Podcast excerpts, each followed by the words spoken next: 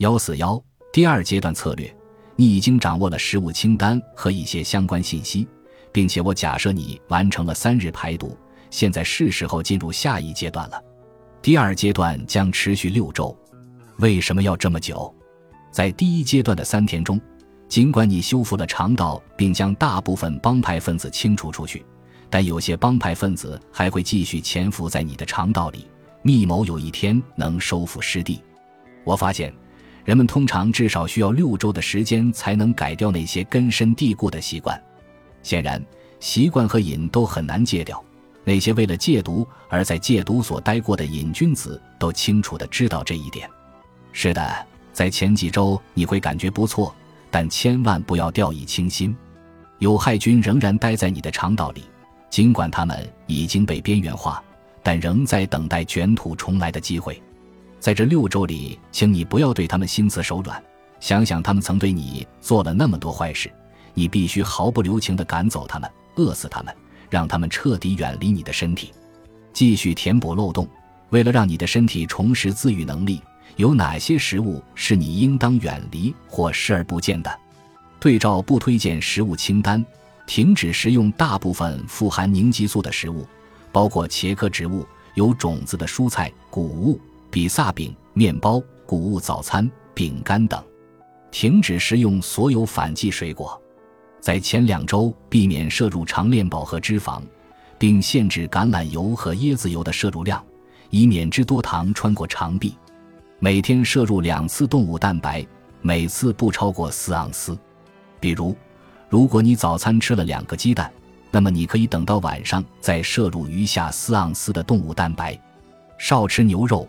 猪肉和羊肉，减少 N 强乙酰神经氨酸的摄入量；草饲动物的肉也要少吃，只食用放牧养殖的鸡、鸭和火鸡。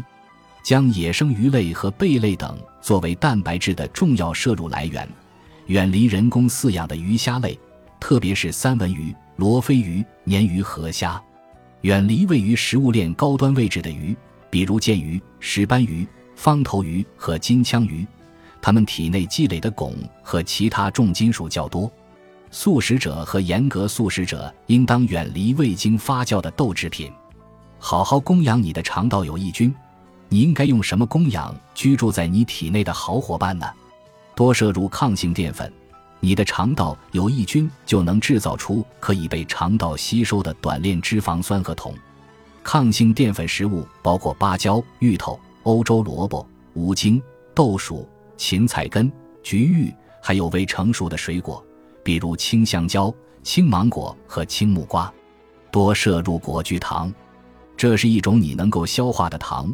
你的肠道有益菌，也可以以它为食。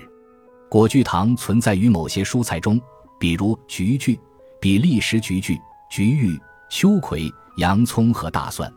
你也可以通过食用果聚糖粉或甜味剂摄取果聚糖。食用生的或煮熟的蘑菇，它们会提供某些独特的果聚糖来呵护你的肠道有益菌。多食用绿叶蔬菜和十字花科蔬菜，通过从可食用水果的果浆中摄取多酚类化合物，提升革兰氏阳性菌等有益菌的数量。将水果榨汁，丢掉果汁，把果肉放入丝木雪，或者将果肉与原味的山羊酸奶。绵羊酸奶或椰子酸奶混合在一起，用沙拉酱调味。食用柠檬汁和醋，它们也含有多酚类化合物。除了要用可食用的油烹饪菜肴以外，每餐之前要服用一粒鱼油胶囊，或者将调味鱼油与某种食用油混合在一起，用来给沙拉调味或烹饪菜肴。素食者和严格素食者可以用海藻油胶囊代替鱼油胶囊。坚果。特别是富含多酚类化合物的开心果、核桃、澳洲坚果和胡桃，能够促进肠道有益菌的生长。食用坚果也有助于降低死亡率。二十四，每次食用十四杯冈德里医生全新改良版世界著名坚果组合，每天两次。食用无花果，也可以把枣或无花果干用作甜味剂，但要限制摄入量。无花果和枣都富含能够促进有益菌生长的低聚果糖，你可以把这两种食物加到沙拉里，或者在私募学里放几个枣。我知道你可能很难一下子全盘接受，但你应当尽自己所能。更多细节，请查阅推荐食物清单。